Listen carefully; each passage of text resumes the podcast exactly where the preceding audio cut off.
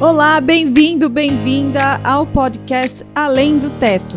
Nós estamos aqui hoje reunidas Priscila Trovo, Adriana Vale, Márcia Lucas e eu, Lilian Machado. E quantas vezes que a gente não cria uma expectativa que no final não é atendida? Para quem trabalha com espaços, acho que isso é muito mais comum do que a gente imagina, e isso pode gerar um ciclo de más performances, né? É, hoje em dia a gente fala muito da importância de se exercitar, de cuidar da saúde. Uma das formas é fazer exercícios e crossfit, mas será que a gente não precisa também fazer exercícios para trabalhar com essas diferenças de expectativas e realidades? Será que a gente também não tem que fazer um pouco de cross-frust? Ah. E aí, Priscila, o que, que você acha? É, esse, esse tema me lembra um pouco a introdução de um livro que eu gosto bastante, que é A Insustentável Leveza do Ser.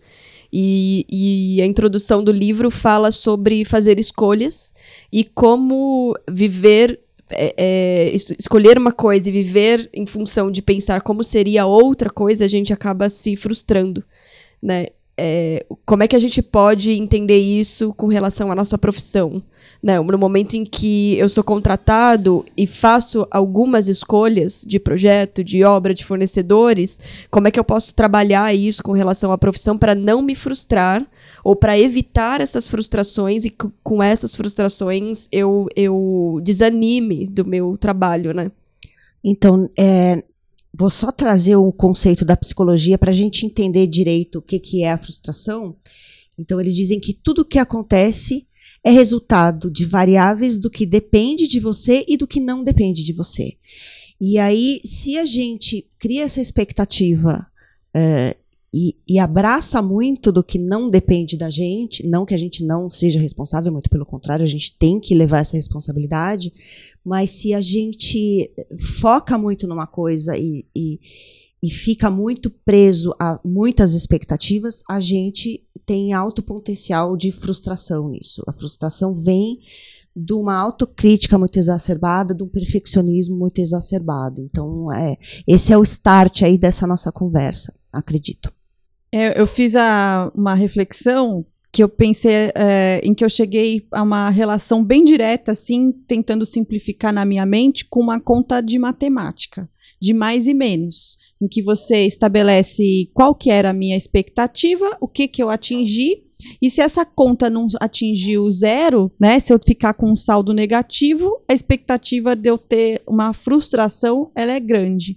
Então, acho que sempre identificar o ponto de uh, da onde a gente está para onde a gente quer chegar e depois colocar uh, e esse balanço e fazer esse balanço ao final desse percurso é, é, o, é, o, é o gap que a gente tem, né? É o, é o vão que a gente tem para poder uh, se frustrar ou não nesse percurso.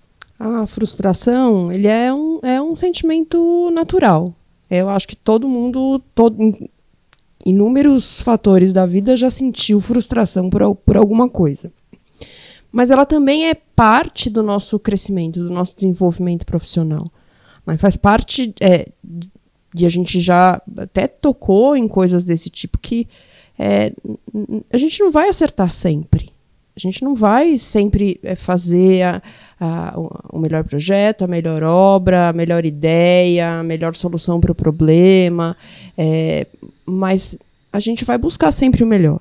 E aí faz parte do crescimento. Ok, não funcionou agora, mas é, como é que eu posso melhorar no próximo? É um impulsionador se a gente também levar em consideração é, que a gente pode aprender muita coisa quando alguma coisa não sai exatamente como a gente planejou. É difícil, mas é uma possibilidade, é um jeito de encarar aí essa, essa coisa e, e não levar a frustração como um, um fardo, né? Não, não, trazer só o sentimento de que ah, eu sou um fracasso, é, eu sou imaturo, eu não sou competente ou nada disso. Não, acho que tem aí um, um lado de que é ok, estamos caminhando. É, eu vejo uma complexidade grande de trabalhar a frustração no, no dia, dia profissional para profissionais que trabalham com espaço dentro da construção civil, é, da cadeia da construção, né, de construção civil e que trabalha com espaço de alguma forma, porque facilmente são muitas pessoas envolvidas pessoas, fornecedores, empresas, equipe de trabalho.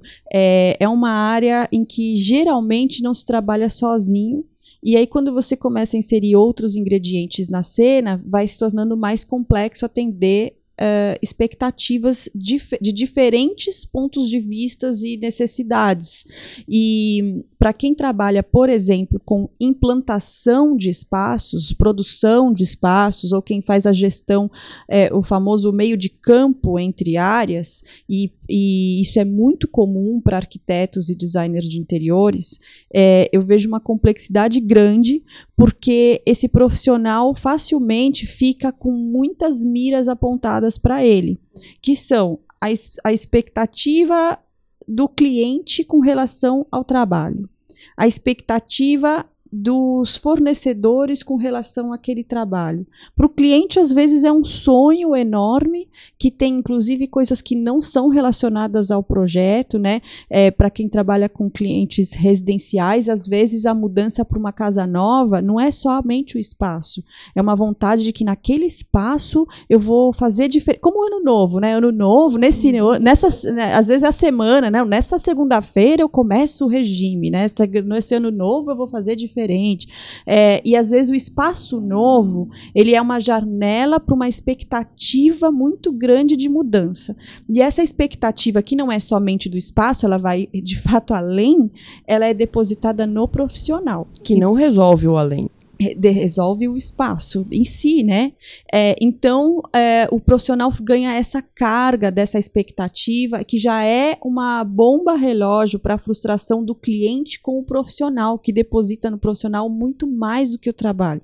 Os fornecedores ficam com expectativas do trabalho é, que não necessariamente serão atendidas, e o próprio é, profissional tem que é, expectativas com relação aos fornecedores, ao, ao cliente e, a, e expectativas para ele mesmo naquele trabalho. Então, são muitas equalizações de contas de mais e menos para que, na pior das hipóteses, termine no zero a zero para que não haja frustração. Porque se eu entrar no saldo da minha conta e achar que tem zero e tiver zero, eu vou achar legal, mas se tiver mais do que zero melhor, melhor ainda. ainda. Agora, se tiver menos, eu vou ficar frustrada.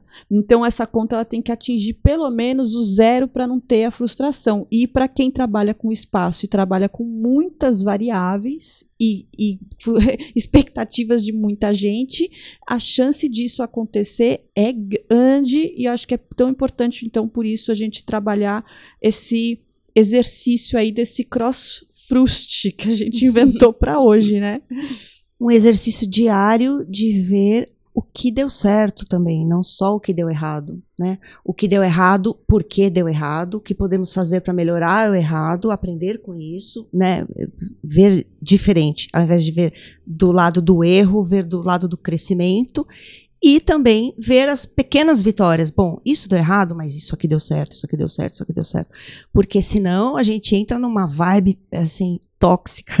Né? Tóxico é a palavra da, da vez. Então a gente entra numa vibe muito tóxica e que começa a impedir a gente de ir para frente. Você coloca prazer. a lente que só enxerga aquilo, né? Sim, que só enxerga o erro. É enxerga... É necessário ter prazer no trabalho e, e se de repente você entra nisso que tudo vai dar errado, tudo é um erro, tudo é um negócio ruim, você começa a não gostar mais daquilo e abandonar aquilo. Isso é péssimo. É, o interessante disso, Márcia, é que quando a gente olha para os acertos, nós conseguimos entender, né, na, na no, é, durante o nosso processo completo, quais foram os pontos positivos. E quando a gente olha para os erros e, e, o que possivelmente nos frustrou, a gente consegue entender quais foram os pontos negativos e melhorar os pontos negativos nessa esteira. Então, o ponto negativo foi: eu fiz um cronograma apertado e aí o meu problema foi de prazo. Sim. Então, meu, eu, eu, eu, eu posso entender, por exemplo, que na nossa área possivelmente haverão atrasos de fornecedores. Eu considero isso a mais no meu cronograma para não me frustrar, não frustrar o meu cliente, porque a uhum. minha frustração é a frustração do cliente também. É, como é que eu posso organizar o meu processo completo, do projeto à implantação de obra, é, ou a, a, própria realização da obra para que esses erros sejam minimizados. Eles, eles vão acontecer. Mas qual é o nível de frustração e, e, e, problemática que, que, que vai acontecer nisso tudo? Então, se o meu problema é cronograma, como é que eu identifico que foi o cronograma? Se o meu problema é escopo, se o meu problema é orçamento, se o meu problema é com relação à leitura do meu cliente, e que, portanto, eu entendi que ele necessitava de uma coisa, fiz um. um, um é, entreguei um projeto e não era exatamente aquilo, eu preciso refazer um, um, um processo. Né? Quais são essas expectativas e como é que eu alinho essas expectativas ao longo desse processo? Uma das coisas que você é, comentou, né, Pri, é que talvez a gente tenha que. Isso serve para depois que eu já me frustrei. De Isso. Depois que eu já me frustrei, é aquele momento em que você para para falar assim, por que que eu me frustrei aqui para fazer a correção? Isso. Né? Isso serve para depois. Então, depois que eu já me frustrei, eu posso identificar por que, que eu me frustrei para fazer a correção, seja de, na próxima vez, é, colocar um prazo maior para determinada atividade para não sofrer esse tipo de frustração, ou uh, de alinhar, ou de trocar um fornecedor, porque esse só me dá chateação, ou o que, que eu posso fazer para não sofrer isso novamente, né? É, uhum. É, isso é depois que a gente já teve a frustração. Agora, antes de ter, também tem o lado do é, preventivo corretivo. Então, esse é o corretivo, né? O, a, o lado preventivo é, eu vejo muito como um alinhamento de, é, de expectativas entre todos envolvidos. É, colocando qual é a realidade de expectativas entre todos. Né? Isso serve para tudo na vida, na verdade, né? Mas a gente tem que alinhar assim, o que, o que você espera desse trabalho, o que, que é que eu vou te entregar, e isso eu acho que vai vai além do que está no contrato. Porque o contrato é a ferramenta, o instrumento profissional que a gente tem para isso, para poder falar, ó, é isso aqui que você me contratou e é isso que eu estou te enxergando. Mas a gente sabe que, além das palavras, existem sentimentos nos trabalhos, mesmo nos trabalhos uh, corporativos, comerciais, né? É, então, assim, o profissional ele tem o, o, cliente às vezes ele tem uma expectativa que aquela loja que ele está abrindo vai faturar muito com o seu espaço que você está ajudando a produzir de alguma forma seja através do projeto ou da venda de um, de um produto e tal e uh, a expectativa ela, ela vai além dos entregáveis uh, objetivos e eu acho que o antídoto um deles é o alinhamento real de expectativas entre todos os envolvidos, né? A gente passa também hoje por, um, por uma das variáveis que a Pri até listou quando ela falou no que pode gerar essa expectativa, que é a questão do tempo. A gente vive hoje um momento de urgências. Tudo é urgente. Tudo, tudo já começa, parece que atrasado. Tudo começa, ok, eu fechei o contrato com você agora, então é agora mesmo que você vai sentar e vai começar a produzir o que eu te contratei. E, e eu acho que, que a gente está exigindo é, de nós mesmos e, e deixando que outros exijam é, coisas que não são factíveis. Então a gente está aceitando prazos que não, não cabem dentro do cronograma, porque no fim essa é a expectativa do cliente, que acaba virando nossa também, porque a gente, olha, vai dar, tem que dar, ele né? Tá dizendo, e, e aí isso vira é uma uma corrente de frustrações, porque uma coisa vai levando a outra. O primeiro, o primeiro entregável que, que não acontece, seja é, de nossa parte ou de um parceiro, de um fornecedor, isso já começa a desandar tudo. E, e aí ok, a, a Pri falou da necessidade da, de, de, da gente ver o que, que deu certo, o que, que não deu. Realmente, é depois do que aconteceu. Mas se a gente já partisse antes da premissa de que é, se eu não tiver um tempo razoável para planejar, um tempo razoável para executar tudo, a frustração vai vir depois fatalmente. É, Fatalmente. A hora que eu faço uma compra de um projeto, faço, eu compro um produto de uma marcenaria de, um, de planejados e o planejados me fala que entrega em 15 dias, eu vou ficar com a expectativa de 15 dias. É, se, eu, se depois só eu entender na entrelinha que são 15 dias após a aprovação do projeto, Úteis. e que são 15 dias úteis, eu nem recebi meu produto e já comecei a ficar frustrado, é, entre outros sentimentos que acompanham, né? Então, é, essa expectativa ela é super importante de ser alinhada e sem entrelinhas, sem asterisco no final, né? Porque senão não, não se sustenta. Eu comprei recentemente um produto na internet que diz que chegava nove dias úteis. Ele chegou em sete dias úteis. Uau, Uau. né? Você compra coisas na, né? E tem, e tem outros sites que eu sei que, a gente, que, eu, que eu, você compra eventualmente um produto e que ele fala lá quatro dias, mas e que em dois ou três ele entrega. Eu então ele já uma geladeira coloca, que chegou no dia seguinte, gente. é- Ele já Bizarro. coloca, né? A logística hoje para quem trabalha com mercado, é, compra online, a, é, a logística é, é pilar central, né?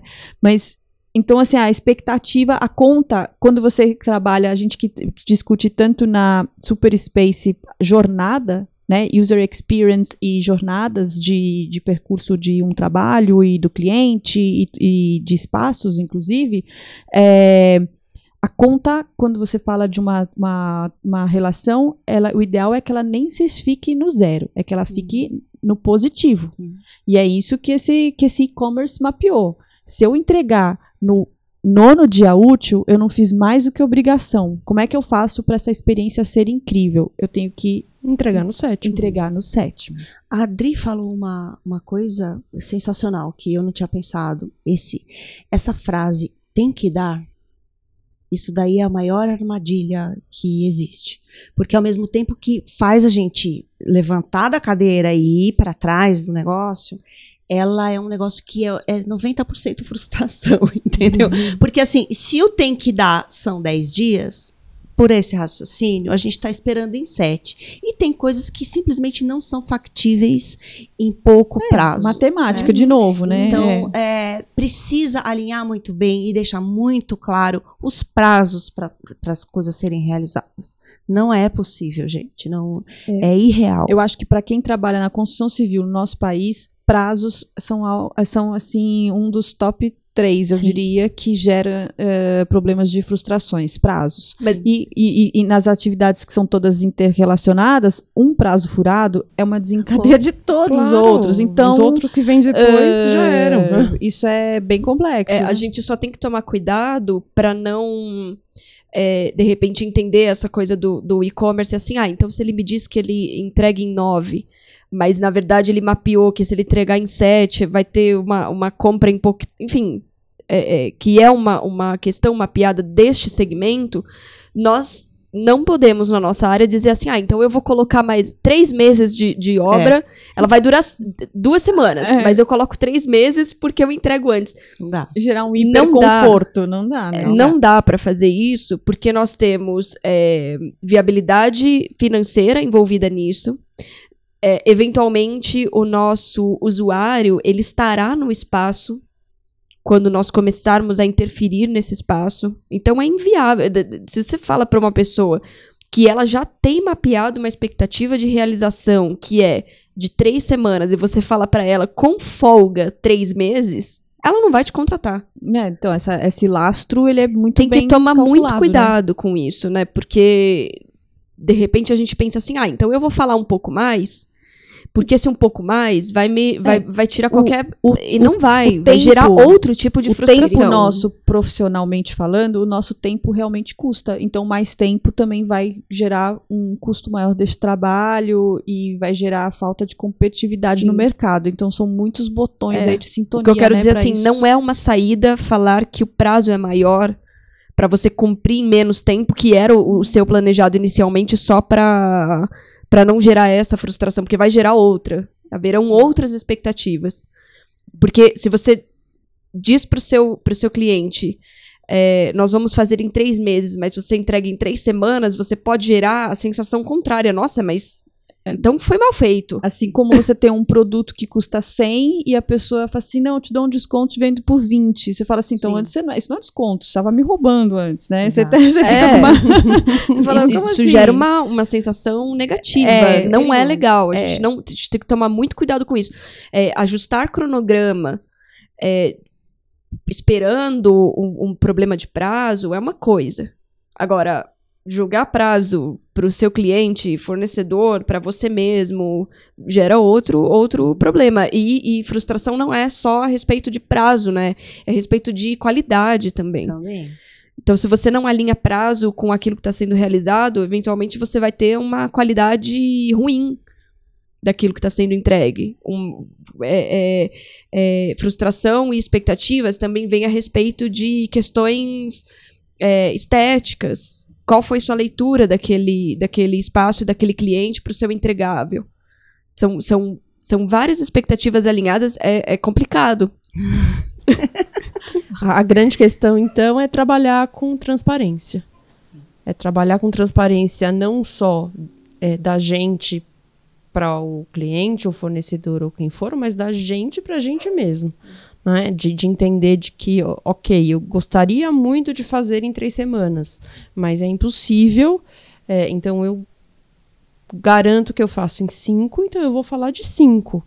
E não vou comprometer isso, o que eu sei que vai acontecer, dizendo que vou entregar em três. Então eu acho que a grande questão é, é, E olha só que Realidade. é interessante. honestidade de planejamento. E olha só que interessante, né? Essa compra que eu fiz, é, hoje em dia que a gente tem tudo imediato, do imediatismo, quando eu li que o prazo era de nove dias úteis, úteis, eu achei muito tempo, porque a gente clica naquele botão Você e quer quer o que chegue negócio amanhã, que já né? quer tá, tá na sua porta. Nove dias úteis, eu falei assim, nossa, mas quanto tempo? Nove dias úteis, foi muito tempo. Mas quando me entregou em sete, eu fiquei feliz com o processo. Por quê?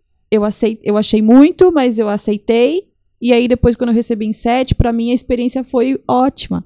Então, é isso que, reforçando isso que você falou, né, Dri? Você, quando ele entendeu que. Mas ele não me entregou em dois, entregou em sete, né? Então foi uma redução aí que é. proporcional, proporcional. né? Alguma coisa assim que realmente, inclusive que se houvesse algum imprevisto, né, por melhor planejado que estivesse, se houvesse algum imprevisto nesse meio tempo, imprevisto nesse meio tempo, você tinha aí dois dias para resolver isso Exatamente. sem causar a frustração no cliente que já tinha se conformado e recebeu em nove.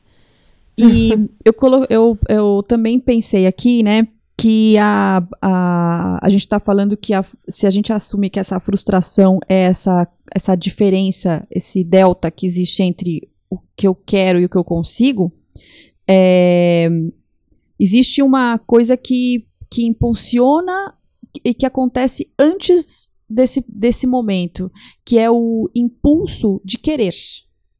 E então acho que a gente também só se frustra porque eu tenho vontades e impulsos de querer coisas. E eu acho que esses impulsos, eles são muito importantes e não podem ser anulados, porque é fácil também cair num conformismo, né? Assim, não, então eu vou fi- ficar morno para não gerar frustração, vou me amornar. Mas é, e com isso a gente pode deixar de ter os impulsos e vontades de querer ir sempre além, de querer sempre é, fazer um trabalho mais bacana, de querer fazer uma entrega melhor do que a que você já fez, porque a gente melhora com a performance. Então acho que é, é, não- isso não pode anular é, trabalhar a aceitação da realidade não pode anular a nossa vontade, vontade. de querer ir para frente, que não é não é a ambição negativa, é a ambição positiva de querer melhorar, né? Agora, eu acho que tudo na vida é uma questão de equilíbrio, né?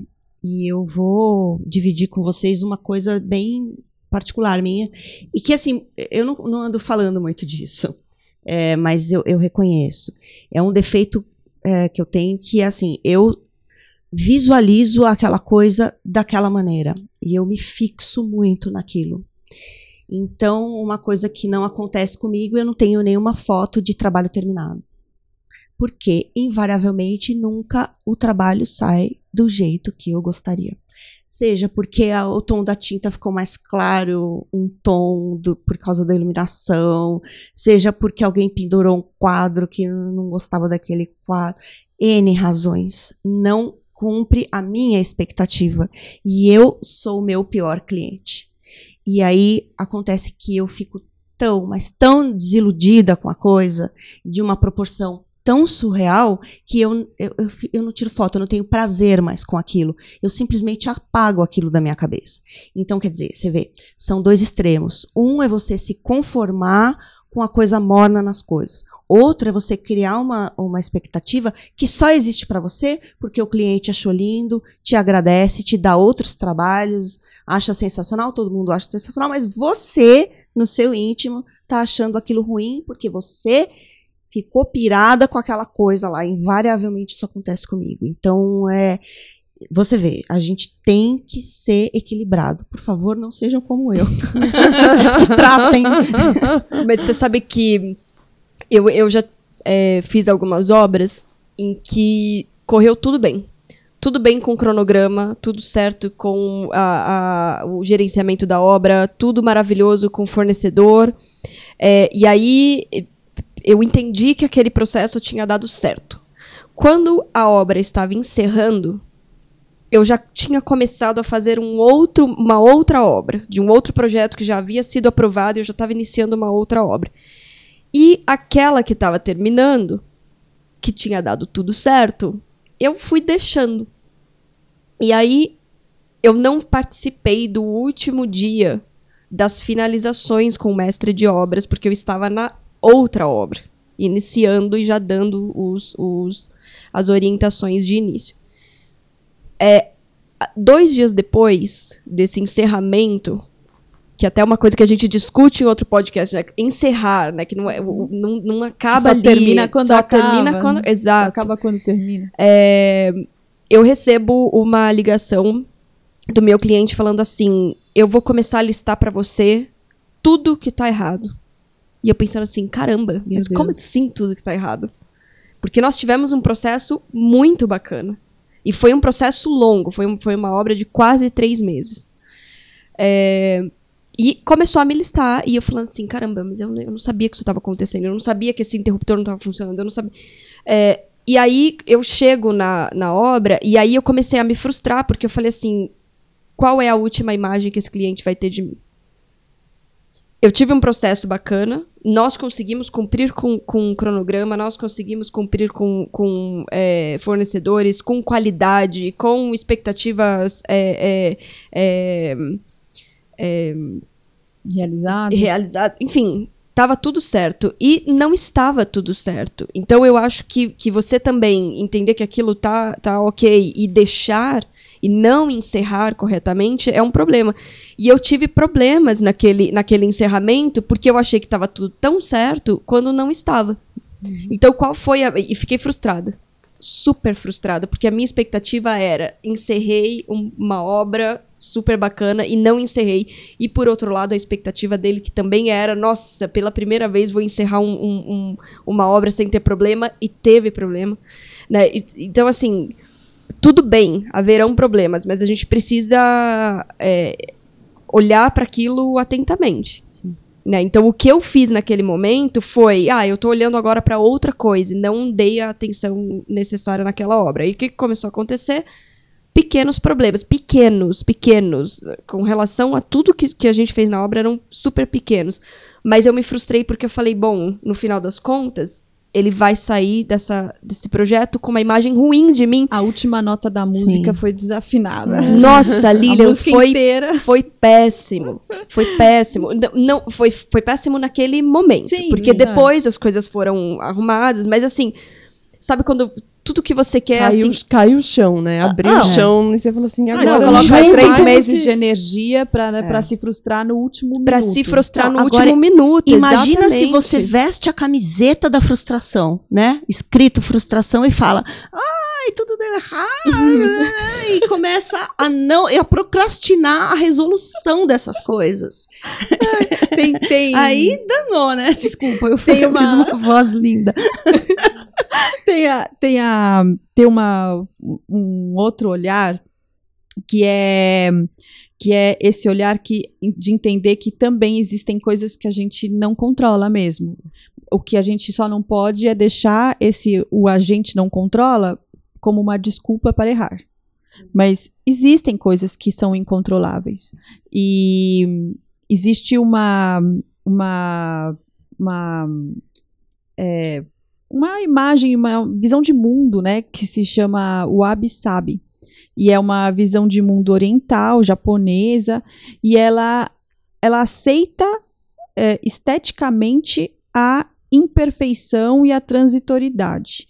E o que eu acho interessante é que essa coisa de você aceitar que você que inclusive tem coisa que você não controla, então você aceita a realidade como ela é e ponto. Sim.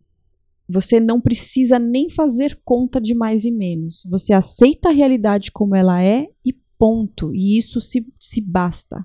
E, e o que é interessante é que no Absabe, é, isso para nós, inclusive, foi traduzido como linguagem estética né? Para quem tiver curiosidade, dá um Google aí do Absab. É, ele aceita é, o lascado. É, não o... é aquele que se quebra uma coisa, eles consertam com ouro, né? Eles, eles colam com ouro e daí aquilo Nem fica conserta. ou quebrado. No Absabe, e- no é. Nem conserta. Nem Nem conserta. conserta, Ah. aceita, agradece o quebrado e fala obrigada e tá aqui, faz parte da. Eu da... vou virar o Absab. da, da par- né, é, é você aceita a realidade que você não controla, que tem coisa que, que lasca, que quebra e que aquilo e que tá tudo bem e que aquilo e que aquilo inclusive tem uma outra estética que é diferente da que foi planejada, mas ela não é ruim nem boa, é só outra e que aquilo pode ser harmonizado num ambiente e fazer parte da sua vida. É, eu acho bonito, assim, porque traz uma calma que nesse mundo em que a gente vive hoje de tantas expectativas e algumas, algumas que são nossas, outras que são colocadas para nós e nem são nossas e quando você vê você assume como sua, é, né, a, a, a comparação que é muito hoje latente no, no mundo contemporâneo. Então o Absab tá aí para dizer que tá tudo bem o lascado, tá tudo bem a parede que descascou, que tá tudo bem. Isso só não pode ser a desculpa para largar a mão e falar e, e você tirar o que eu vejo, é, como a Márcia disse, né, que é o equilíbrio, né? Isso só não pode servir para tirar o nosso protagonismo e o nosso poder de ação sobre as coisas que é muito poderoso. Exatamente. Acho que a gente pode então dizer que é, para quem quer fazer cross frust, para quem quer fazer cross frust, exercitar como trabalhar a frustração, a primeira coisa é assumir que teremos, né?